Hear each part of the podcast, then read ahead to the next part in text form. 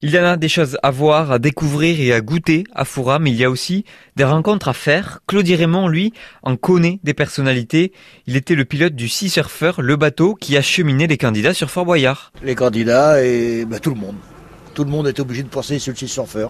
Même les tigres, même les serpents, même les rats, même, euh, tout se passer sur le Sea Surfer.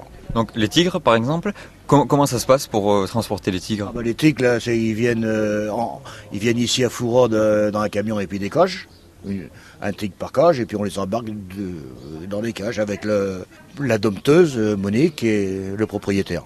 Donc vous avez été euh, le pilote du Sea Surfer de 2005 à 2015, c'est ça.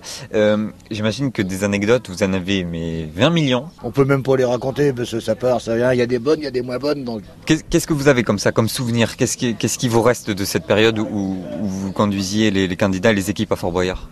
Bah, La gentillesse des candidats, la, la, leur simplicité. Euh, tout à l'heure, je parlais de la princesse de Monaco. La simplicité totale, aucune fierté, aucun machin. Euh, tous les candidats en principe, ils sont gentils tous. Parce qu'ils ont peur ils ont peur, ils appréhendent, ils appréhendent. Mais c'est vrai que les, jeux sont vraiment difficiles. C'est pas n'importe qui qui peut faire euh, les jeux du Fort Boyard, ça je vous l'assure. Hein. Il n'y a pas de trucage, hein. c'est directement sur le vif. Hein. Alors ce bateau, le Sea Surfer, est-ce que vous pouvez nous en parler un petit peu D'où est-ce qu'il vient? Bah, le Sea Surfer, c'est un bateau qui était euh, en Afrique pour la recherche du pétrole. Il servait pour transporter les passagers. Il est revenu à Marseille, on se demande pourquoi, parce qu'en principe, au bout d'un laps de temps, ils sont détruits, pour en refaire des neufs. Et celui-là, ça avait été le prototype, donc euh, c'est peut-être pour ça qu'ils l'ont ramené à Marseille.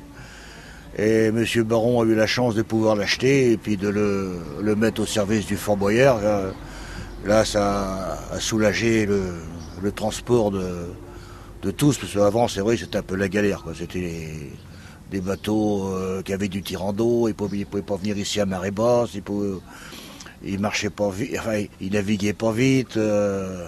Là, c'était le, le Mutz pour le Fort Boyard, ce bateau. Il y, a, 150 personnes, on va dire, à peu près par jour, quand, quand il y a des tournages sur le fort. Euh, il peut les transporter en une seule fois? Ah non, non, non, non, non. 55 personnes avec l'équipage. Donc en principe, c'est 50 passagers et trois personnes d'équipage. Donc ça c'est l'histoire du Sea Surfer et puis il y a votre histoire à vous aussi. Vous êtes, euh, on va dire que le Fort Boyard et vous, ça dure depuis très très très longtemps. Quand vous étiez jeune notamment, vous alliez sur Fort Boyard quand ce n'était pas encore une émission de télé. Ah bah ça c'est vrai qu'on avait qu'on avait 12 ans, 13 ans, on, allait dans le fort euh, avec un petit canot, hein, en bateau. Le fort était ouvert à, tout vent, on faisait ce qu'on voulait, on, rentrait dedans, euh, on ressortait, mais c'était vraiment à l'abandon, l'abandon total. Oui, il ressemble à quoi? À rien à des pots d'ordures. Merci Claudie Raymond d'avoir partagé ces quelques anecdotes avec nous. Vous êtes l'ancien capitaine du Sea Surfer.